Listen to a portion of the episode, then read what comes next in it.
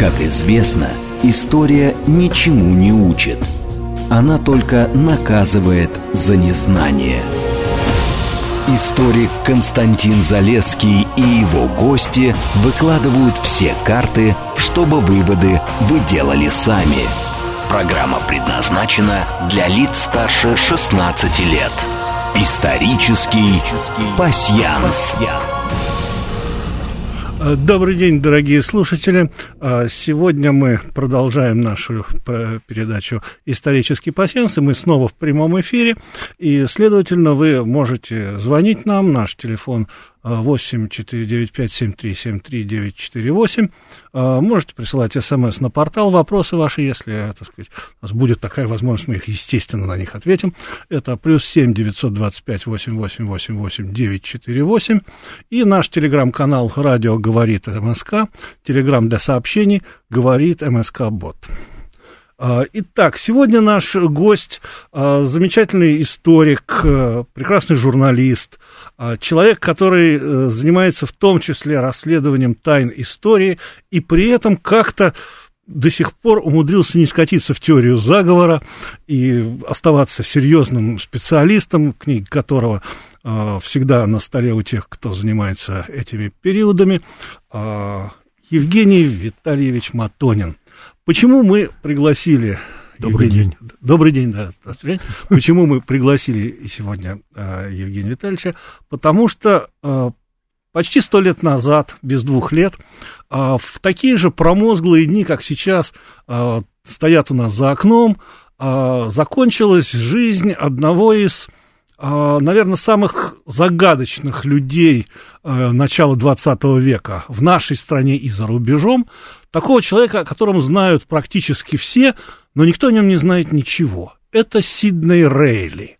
Человек, э, который в свое время было написано, что это один из самых главных удач операции Трест, которая шла 6 лет, это то, что был арестован Рейли.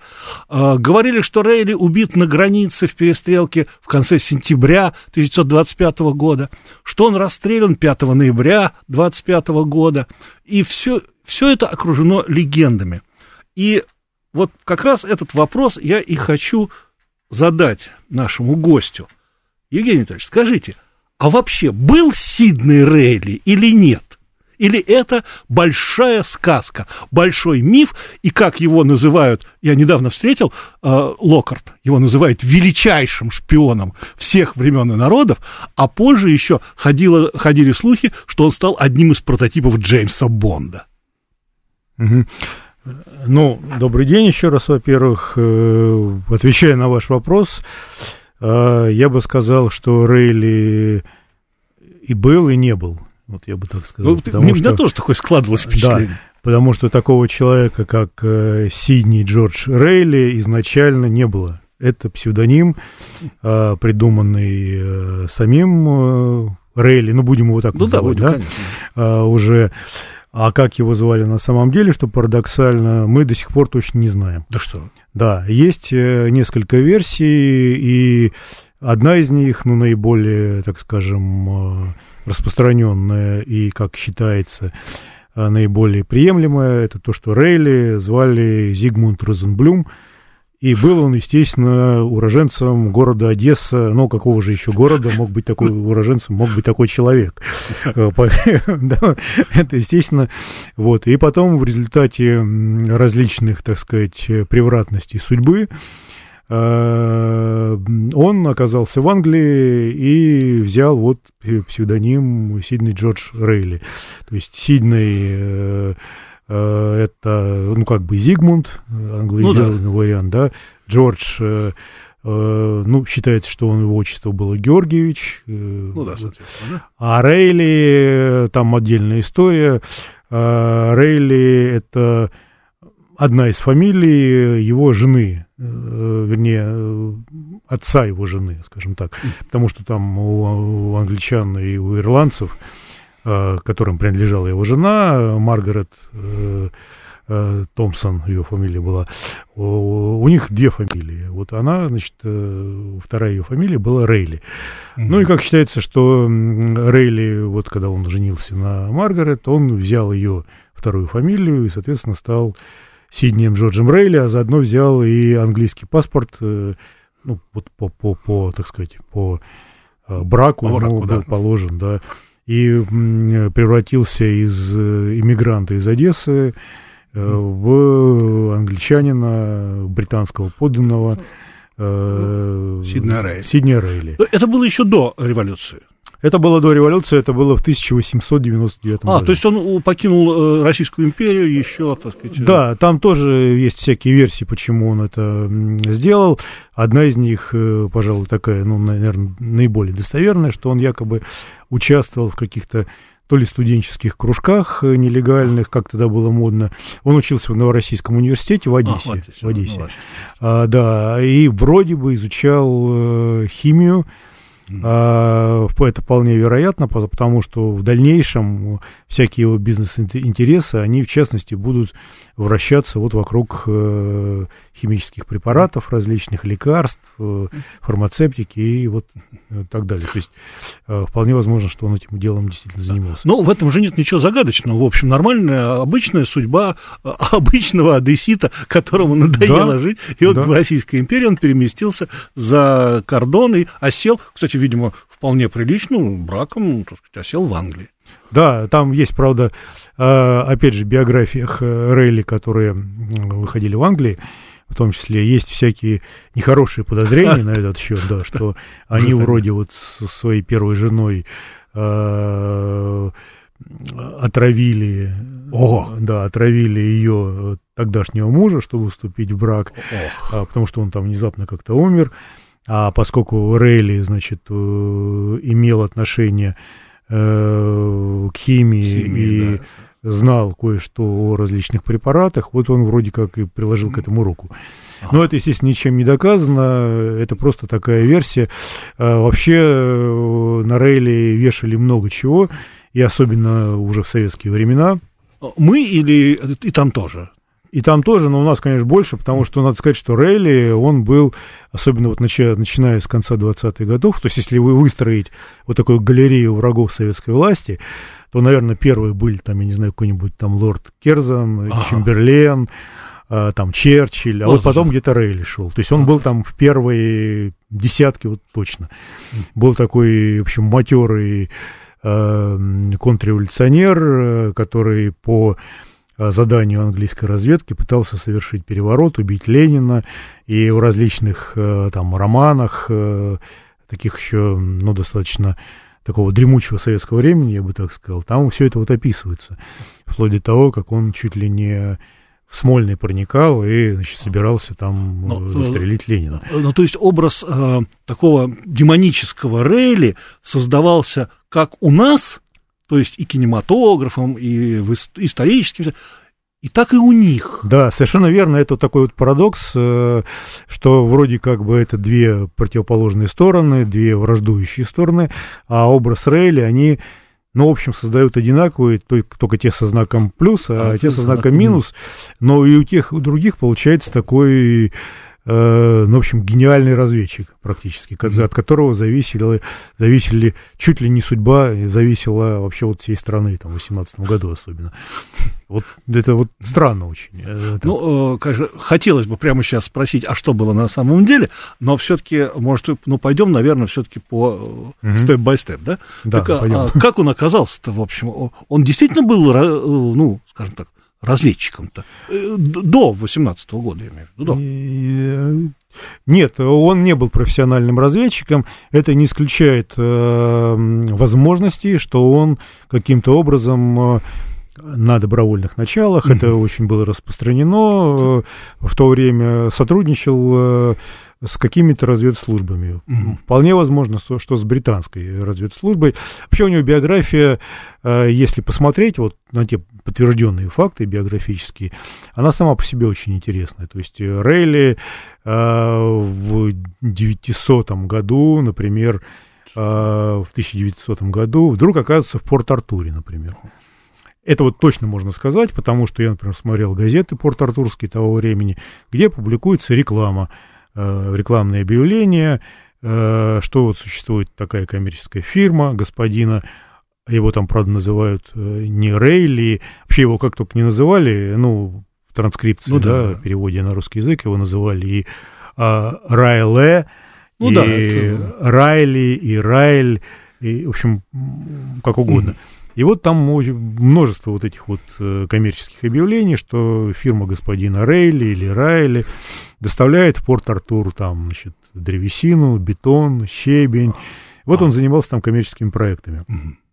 И э, неофициально, даже есть такая версия, считался но поскольку надо понимать, что в Порт-Артур завозилось почти все ну, да, конечно, с большой земли, конечно. да, потому что это было как бы такой, ну, фактически русский остров, ну, да. фигурально выражаясь, да? Анклав. Да. Анклав, да. А Рейли был, как говорят, одним из таких неформальных, а, ну, хозяев вот, вот Порт-Артура. Вот что касается а, экспорта и импорта. Все, mm-hmm. вот, очень много шло через него. То вот. есть он состоятельный человек? Он был э, состоятельным человеком, э, но при этом, э, как бы это сказать, это не принесло ему большой пользы, потому что в итоге все свое состояние он профукал.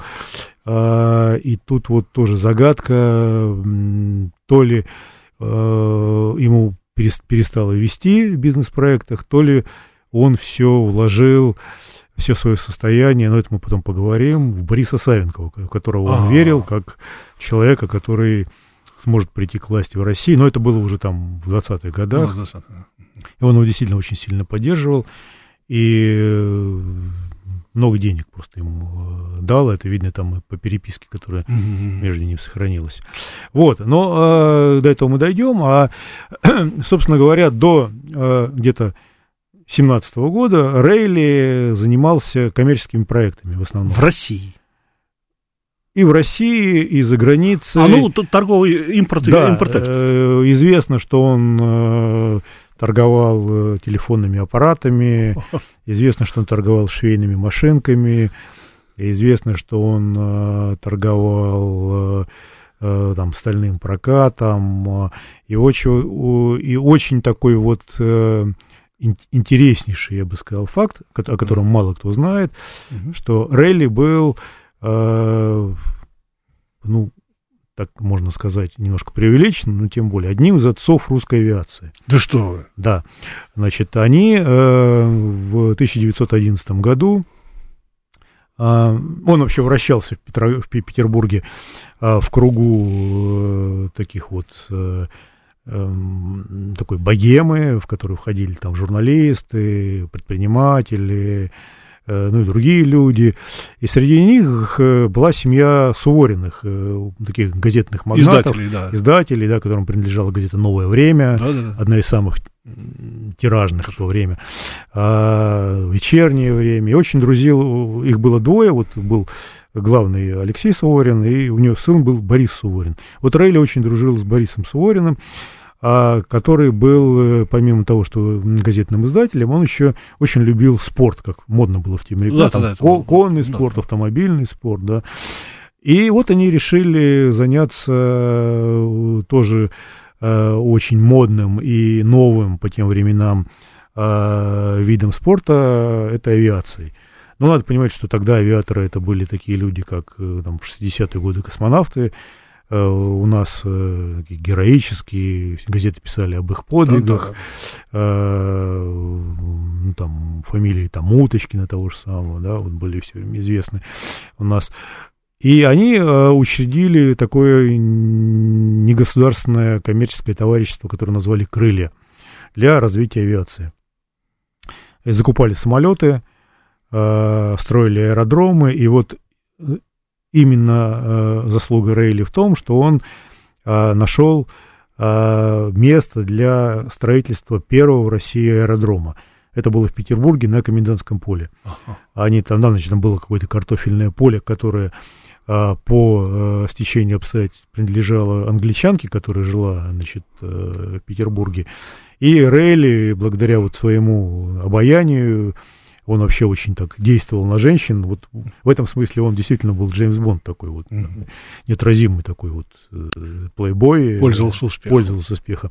Он каким-то образом э, сумел с ней договориться, и она там по-разному то ли сдала в аренду, то ли продала вот этому товариществу крылья э, картофельное поле, на котором они э, организовали аэродром первый аэродром, который появился в России. То есть, парадоксально заявляя, когда у нас э, выбирали название для аэропортов, можно было хотя бы, типа, выдвинуть идею. Да, да аэропорт Рейли. И, кстати говоря, сохранилось немало фотографий э, русских авиаторов того времени известных, э, значит, с которыми стоит Рейли. И есть даже фотографии ну, вот со стороны царской семьи э, э, военный, военно-морской флот и авиацию курировал великий князь Александр Михайлович, был такой. Да. А, да, и вот сохранились фотографии Рейли с Александром Михайловичем, ага, ага. который, значит, осматривает самолеты. Рейли ему показывает. Это вот примерно там 12-й год, где-то. Ну, предвоенные. Предвоенные, да, предвоенные годы. Угу. Вот такая вот э, интересная у него была биография страница. Значит, а с началом войны э, Рейли занимался тем, что уехал в Америку и выбивал там э, поставки, это американский фильм военный. В Россию? В Россию, да. Ну, патроны, э, винтовки. А, то есть он состоял на связи вот с комиссиями закупочными? Да, он состоял, он был, он как был как частное лицо, но при этом он э, выступал... Ну, как агент.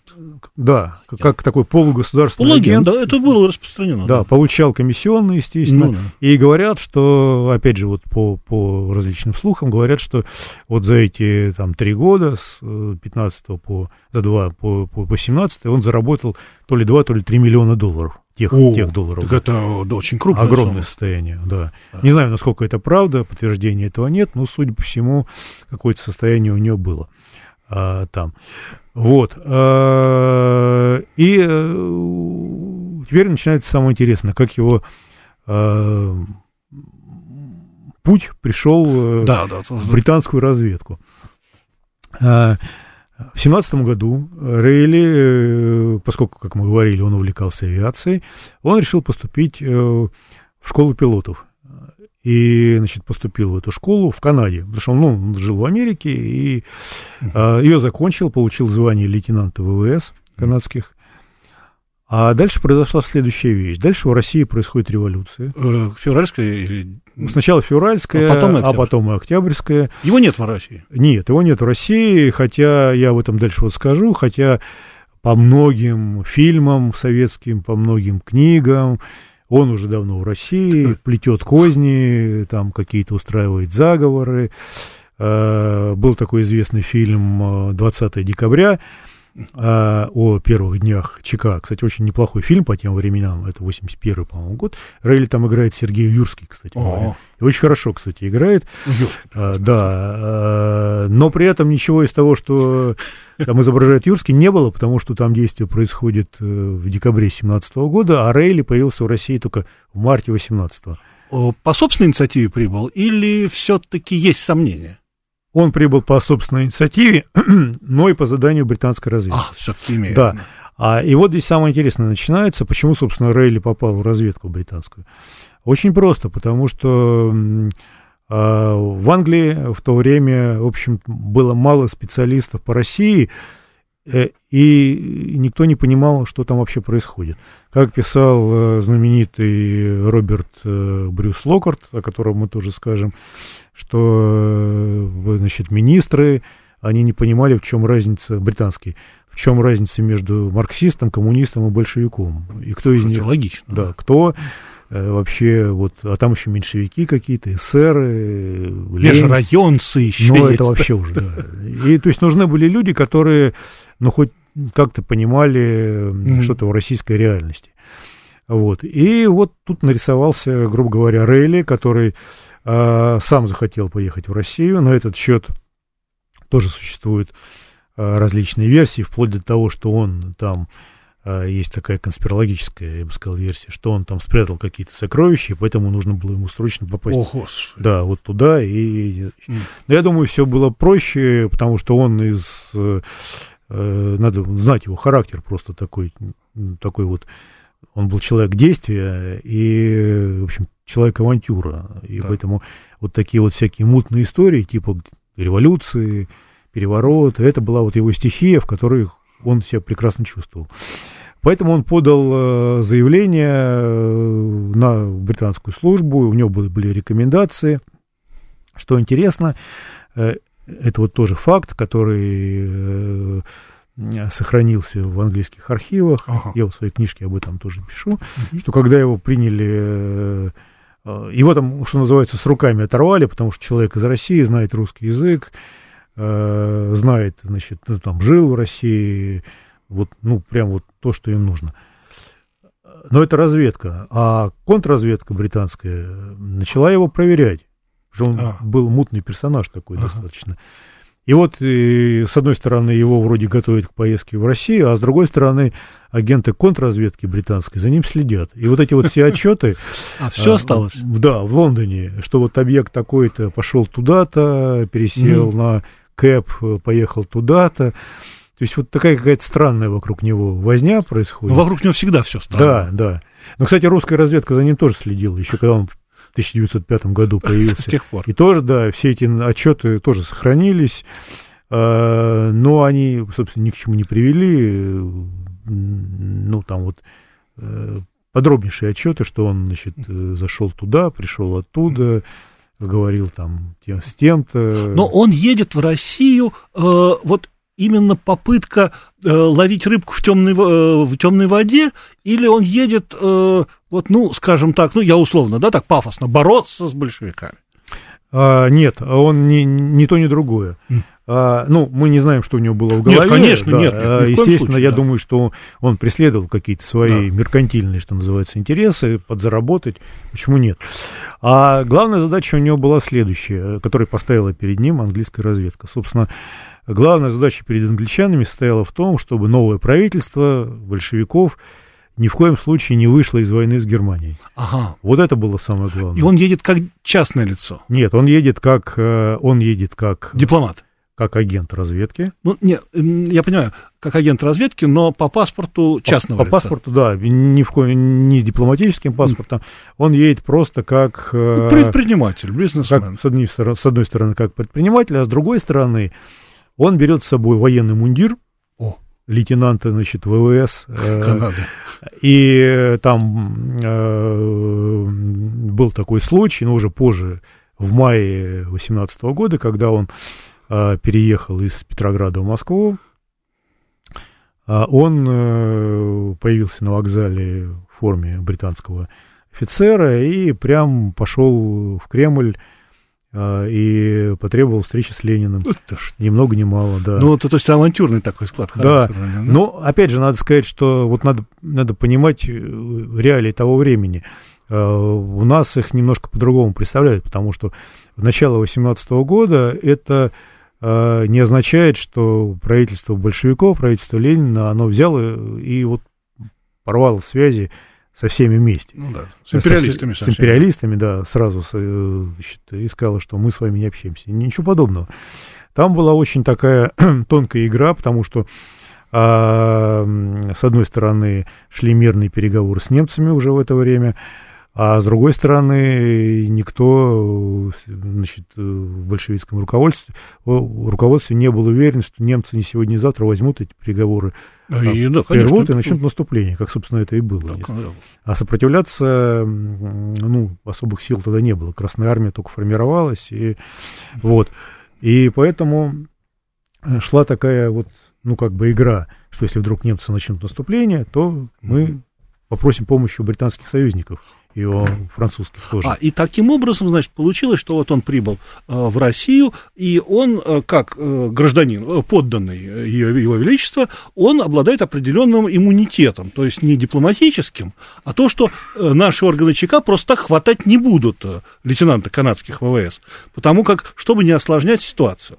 Ну, э, мы сейчас э, будем прерываться на новости, а потом мы вернемся вот э, именно вот, то есть, но ситуация примерно такая, да?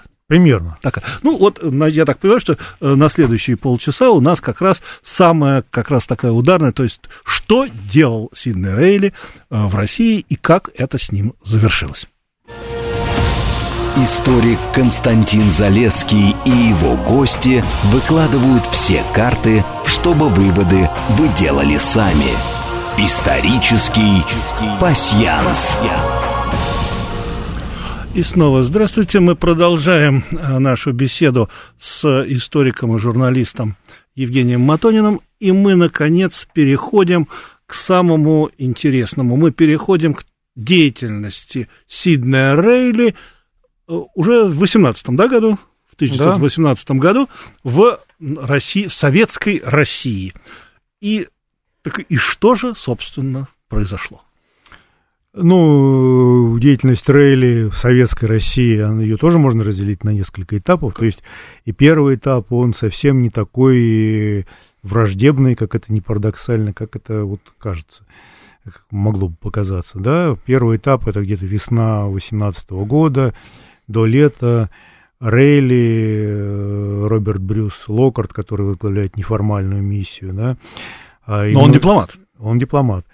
А, и надо сказать, что вообще в России в это время было очень много британских разведчиков. А, ну, что 5-6, наверняка, то точно. А, вот. И все они, ну, как бы пытаются нащупать какие-то контакты с Лениным, Троцким и другими руководителями. И э, Локарт э, даже считает, что э, Англия при определенных условиях должна признать правительство большевиков, более того, даже помочь им создать новую армию. То есть цель армию. не свержение?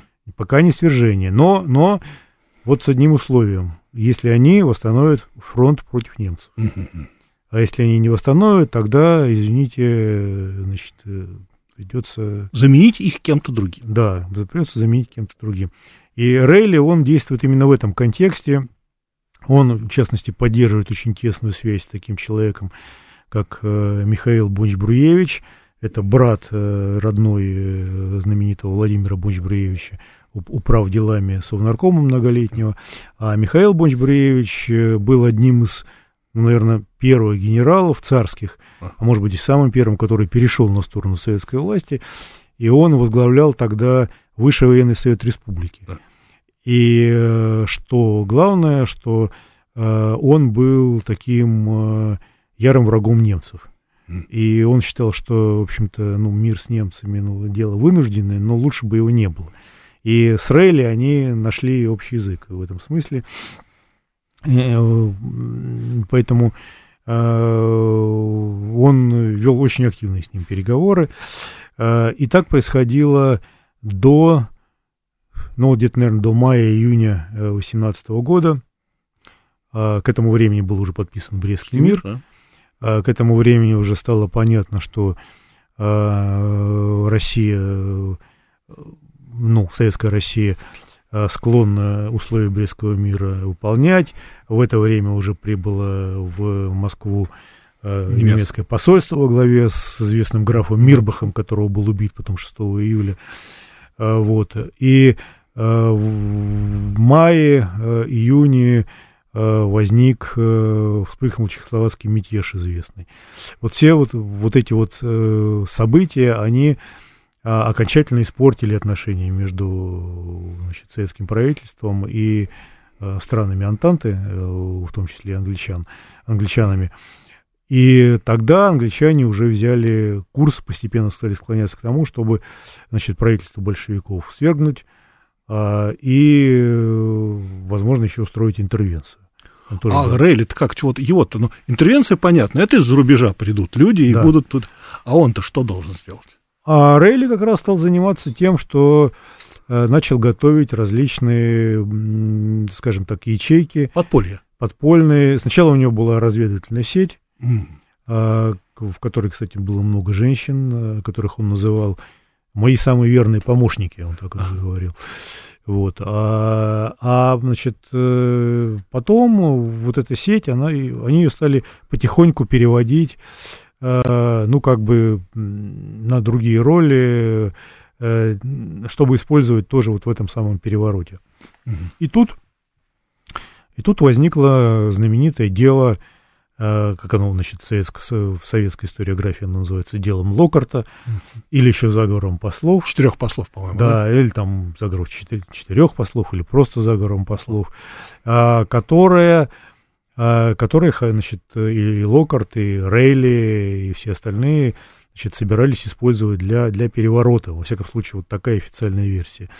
А идея была в чем? Идея была в том, что э, Кремль тогда охраняли латышские стрелки, угу. знаменитые, э, которые, как, как, как, как вот э, из их среды вот доносились такие вот, э, доходила информация, которым все это, в общем-то, уже как бы надоело, они хотели на родину, в Латвию, угу. им вот в, в России уже было некомфортно, а, ну и, в общем, недовольны были.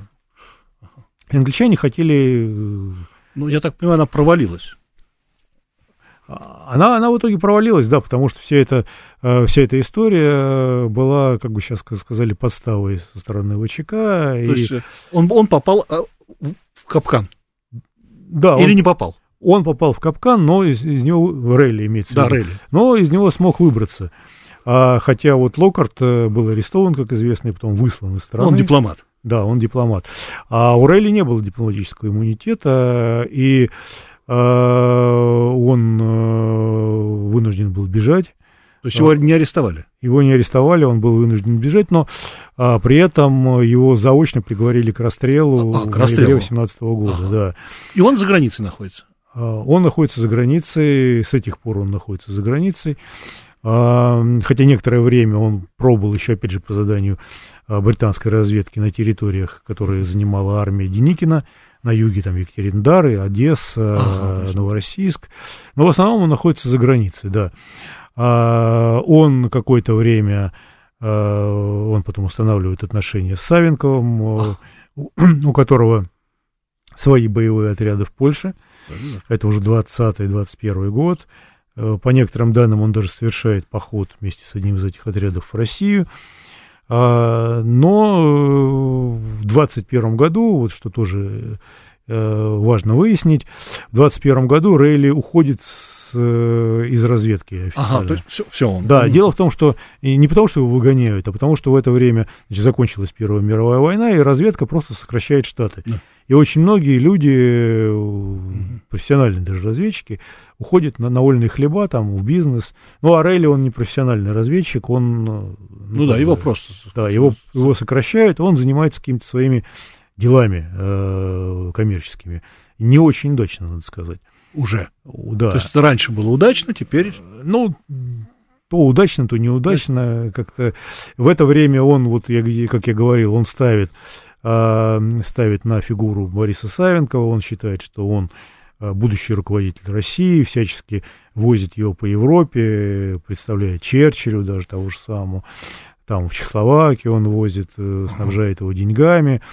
А, но это тоже из этого ничего не выходит, потому что тут мы переходим вот к операции Трест. Трест наверное, да, да, вот операция В 2021 году начинается знаменитая операция Трест, ну, которую проводит э, ВЧК ГПУ ГПУ, ее целью является проникновение в иммиграцию, в основном монархическую иммиграцию, с помощью того, что якобы в России существует вот такая подпольная крупная монархическая организация, которая хочет установить связи с иммиграцией э, за, за границей. Ну, то есть это в традициях русских спецслужб провокация?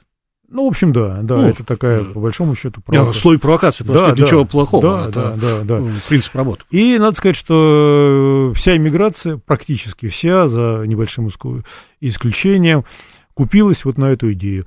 А они считали, что действительно вот эта вот э, организация Трест, или ее официальное название было Монархическая организация Центральной России. Моцар. Моцар, Моцар, да.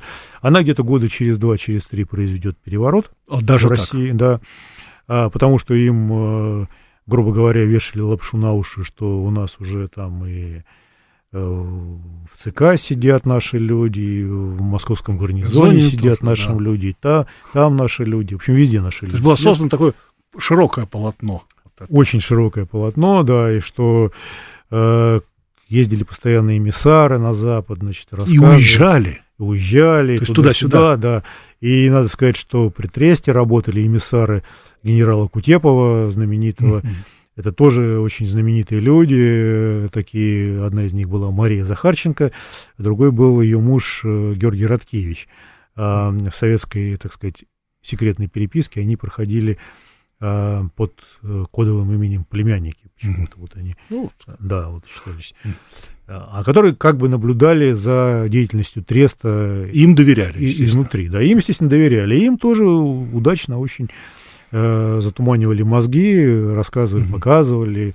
Они видели, вот, значит, какие люди приходят там. И все это продолжалось где-то 6 лет. Ну, то есть это да. масштаб. Масштаб. За это время, э, помимо того, что дурили головы иммигрантам, таким образом умудрились еще провести операцию «Синдикат-2», она называлась, по той же самой схеме э, с Борисом Савинковым, которому рассказали, что в России существует крупная организация, только не монархическая, а такая, скажем так, либерально-демократическая. Ну да, Савинков, он же эсер, да, он, он же не, не монархист. Он эсер, да. Да, и вот, э, вот эта организация, она просто мечтает, чтобы сам Савенков лично, значит, осветил ее своим присутствием, ну, вождь, ну как же, так, угу. и Савенков на это купился. И ну, у Савенкова тоже была авантюрная жилка. Да, да.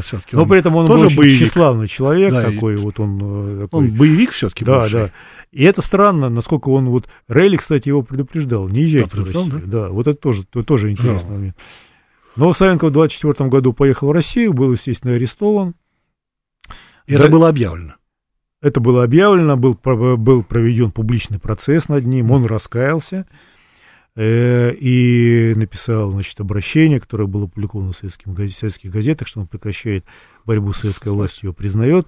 Для Рейли это был колоссальный удар. Ну, наверное, что... не только, это вообще был успех советских спецслужб. Естественно, да, ну, но а вот Рейли, он даже сначала не верил, что это Савенков, а он а, считал, что это какой-то подставной, а Савенкова убили. Вот.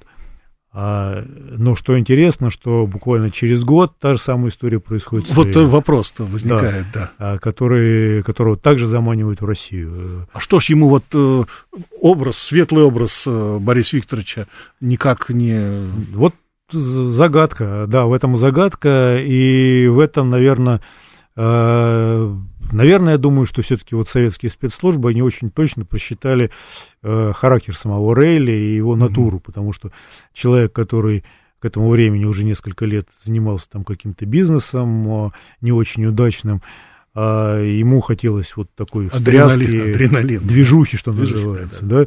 И тут вдруг э, через э, э, представителей вот Кутепова, через Захарченко и Роткевича очень филигранно так закинули такую идею через э, знакомых э, Рейли разведчиков, которые сидели в Финляндии. Все-таки через людей, которым он доверяет э, которому, Да, которому он мог доверять, что вот есть такая организация в России, которой нужна консультация со стороны mm-hmm. очень опытного специалиста. Но вы же понимаете, что мы не можем обратиться к кадровым разведчикам mm-hmm. британским, а вот к опытным, но не кадровым можем.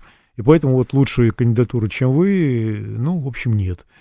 Ну, а, Рейли тоже был тщеславным достаточно. Да, человеком. конечно, да. И его это как бы купило. А, он, правда, с большой осторожностью, надо сказать, а, отнесся к этому, да. А, около где-то несколько месяцев думал, ехать ему и не ехать. И первое его решение было поехать, но поехать только в Финляндию и там переговоры с ним. А, ну да. Да. И вот, значит, первые переговоры, которые велись в октябре 25 года, они были в Выборге, тогда это была Финляндия, ну, да, и недалеко от границы, значит, туда приехал а, сам глава Треста, такой Александр Якушев, агент э, ОГПУ, естественно. Туда приехали вот эти племянники, Мэрия Захарченко и, значит, э, э, Георгий Радкевич, ее муж. И они начали уговаривать Рейли. Рейли сказал сначала, что через границу он не пойдет.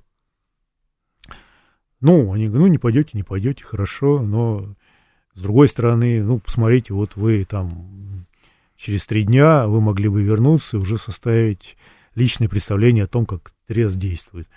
А, и вот они на это его, значит, ну, как бы три дня, день туда, день обратно, они причем рассказывали ему совершенно искренне, ну, кроме Якушева, потому что Якушев знал, естественно, в игре, которая ну, ведется, что мы тут каждый, как, как э, каждый месяц туда-сюда ходим через границу, у нас надежные связи, у нас, значит, вот пограничники подкупленные, И в итоге они Рейли уговорили, что вот Рейли ну, на три дня согласился съездить в Москву, значит, познакомиться с руководством Треста и вернуться обратно.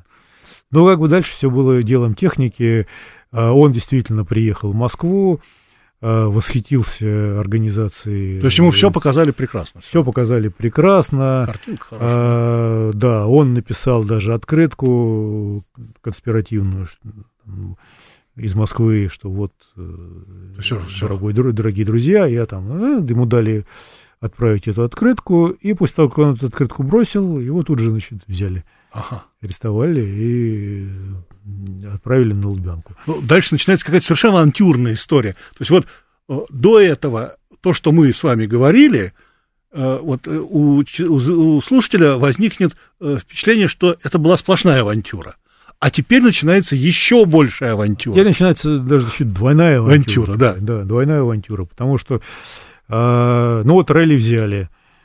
Собственно говоря, тут надо сказать, что большевики и чекисты, они очень сильно пере, переоценивали его значение. Поэтому, собственно, его арестовали. Они думали, что он до сих пор кадровый сотрудник британских спецслужб, они думали, что за вот монархистами стоит, стоит британская спецслужба. Естественно, такая фигура, как Рейли, казалось, что он должен дать им показания о, э, вот, о связях о том, как э, там, первые лица британского правительства связаны с иммигрантами. Такие показания стратегического характера. Ну, да, то есть информация, да. информация ценнейшая да. А Рейли э, э, ну, 6 лет уже был как не при делах, э, и, в общем, полез в эту авантюру, в общем, как частное лицо, по большому счету. Угу. Вот.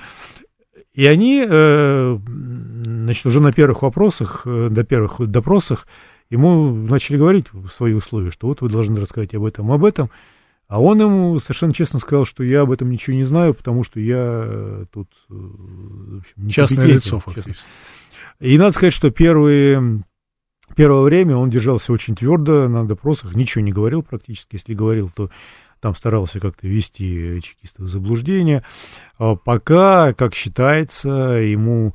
Э, ну, он рассчитывал, вероятно, что все-таки слухи о его аресте дойдут до Англии, а Черчилль был его, э, ну, в общем, хорошим знакомым, не другом, но знакомым, и ну, как бы британский гражданин задержан. Ну да, да то есть да, дипломатически надавят. Дал такой, да, надавят. А ему сказали, а что вы взяли, что, собственно, что вы, что о вас, о вашем аресте узнают? Ничего не узнают. И вроде бы, как даже показали газету, где было написано, что э, известный шпион Сидни Джордж Рейли убит, попытки нелегального перехода в Финляндию. А, но известно, что а, такую инсценировку действительно провели, и ее видели с, с финской стороны те люди, которые ждали возвращения. Захарченко тоже, да? Да, Захарченко и финские представители финских разведслужб, все это они видели, действительно подумали, что Рейли убит. Но вот интересный факт, а, там в воспоминаниях чекистов, есть такой, э, такая деталь, что ему показывали газету, в которой это написано. Вроде бы это была даже газета «Известия». Я посмотрел все газеты, нет, нет такого. Да. Ну, могли специально для могли него. специально сделать, да. да. Ну и вот э, по советской версии считается, что Релли на этом сломался и начал давать показания. Ага. И это неправда. да. а, на самом деле Рейли не сломался, он еще держался, а сломался он а, после того, когда его а, когда устроили ему инсценировку расстрела. А, то есть Значит, а, да, а, Рейли где-то до 30, до 30 октября не давал никаких показаний. Поэтому он начал тайно писать дневник на таких микроскопических лист, листочках бумаги по-английски. Непонятно, на что он рассчитывал и кому, да, да этот дневник э, мог э, попасться. Он, кстати, до сих пор находится в архиве ФСБ, я вот его видел. А, Но он есть. Он есть, вот, ну да, вот в архиве, в личном деле. Вы когда готовили книгу, я так понял, читали этот дневник. Да, да, вот такие вот маленькие листочки бумаги. Он их засовывал э, в щели между э, кирпичами, в общем, там прятал. Потом уже после смерти Релли его нашли. А вот. И в ночь на, 30, на, на, с 30 на 31 октября ему пришли и сказали, что, знаете, поскольку приговор... Э, Уже есть? Есть, 18 года, то вот сегодня мы приведем его в исполнение. И Рейли очень подробно описывает дневники, как это происходило, что его, значит, вывели, вывели в гараж, там долго его держали, там ходили какие-то вооруженные люди, э, клацали затворами, потом объявили, что приговор отменяется. Угу. И вот после этого он сломался, вот ну, такой был психологический у него срыв, и начал давать показания. А он, нос, не носитель информации это? Или хоть, ну, то, что знал. То, что знал. Он что? начал говорить то, что знал. Угу. И вот э, здесь, видимо, я так, тоже так думаю, э, чекисты поняли, что знает-то он не очень много. А, ну да, потому есть. что вот эти вот э, откровенные разговоры с ним, они происходили всего лишь 4 дня или 5. Ну да, то есть да, а, не было. 4 или 5 дней, и, и 5 ноября, значит, ну там ему немножко облегчили режим содержания, возили ну, на положено, прогулки, да. да, там кормили. А, и 5 октября, 5 ноября Вроде бы, и тоже есть такая версия, что как бы чекисты хотели продолжать игру с Рейли, но вот э, где-то наверху, то ли в Политбюро, то ли еще где, э, следов этого решения нет, сказали, что все, закрывайте игру и в общем, исполняйте приговор. Угу. И э, дальше была такая ситуация, Рейли 5 ноября предложили выехать погулять в Сокольнике, повезли значит, парк, на, в парк, на прогулку. Да. Там якобы сломалась машина по дороге. Ну, пока там шофер чинил машину, ему предложили прогуляться. А зачем так сложно? Ну, вот Можно тоже. было на Лубянке, так сказать, завести там да, есть подвал так, и все. Есть такая, даже такая версия, которую выдвигал один из э, бывших чекистов что вот таким образом э, гуманность некую проявили. А, что да, ну что? Чтобы он вот, э, не расстраивался. Не расстраивался, да. Ну, его там застрелили, грубо говоря. А потом захоронили во дворике внутренней тюрьме, тюрьмы на, на Лубянке. Ага. Кстати говоря, там же, по некоторым данным, похоронили Савенкова, который покончил жизнь самоубийством в 25 году. Он выбросился да. из по официальным ну, и, данным. И так Евгений, вот мы уже должны сейчас подводить уже итог. Угу. И так вот, ну, коротко, вот в течение одной минуты, вот вы подведите итог, вот в чем, скажем так, вот, э, вот э, оригинальный символ Сиднея Рейли, вот кто он такой, что и почему мы о нем сегодня говорим? Рейли, с одной стороны, очень авантюрный человек, человек очень смелый, очень мужественный, нельзя это не признать, э, решительный и способный. А это, это действительно британский разведчик. А, но, с другой стороны, эта фигура достаточно раздутая, раздутая в качестве такого вот супершпиона, причем раздутая как э, нашей пропагандой, так и британской пропагандой. А британская пропаганда его раздула, как мне кажется, потому, чтобы... У них что-то было. Э, ну, в коммерческих целях, я, я думаю. А даже так? Да, да. Потому что потому что э, в 60-е годы, э, когда появились э, фильмы о Джеймсе Бонде, одновременно появились, появлялись и воспоминания вот как раз тогда о Рейли. Угу. И, как мне кажется, очень был такой рекламный ход. Вот вы смотрите фильмы о Джеймсе Бонде, а был вот на самом деле Джеймс Бонд такой же, ничем не хуже. Вот почитайте воспоминания. From Russia with Love. Да, вот который человек, который действительно работал вот. в России, невыдуманный. Ага. Ну и говорят, что Ян Флеминг, автор Джеймса Бонда, он якобы слышал от своих служивцев по разведке рассказы о Рейле. Есть такая тоже mm. легенда, и вот так в общем, воодушевило, что он это переварил. Вот, mm-hmm. ну, так что вот Рейли такой, э, ну, немножко раздутая фигура, но тем не менее все равно фигура. Спасибо большое. Сегодня нашим гостем был э, замечательный историк, э, замечательный журналист, э, автор бесконечного количества журналистских и исторических расследований Евгений Матонин. Евгений, огромное вам спасибо. Спасибо вам. До свидания. Всего доброго.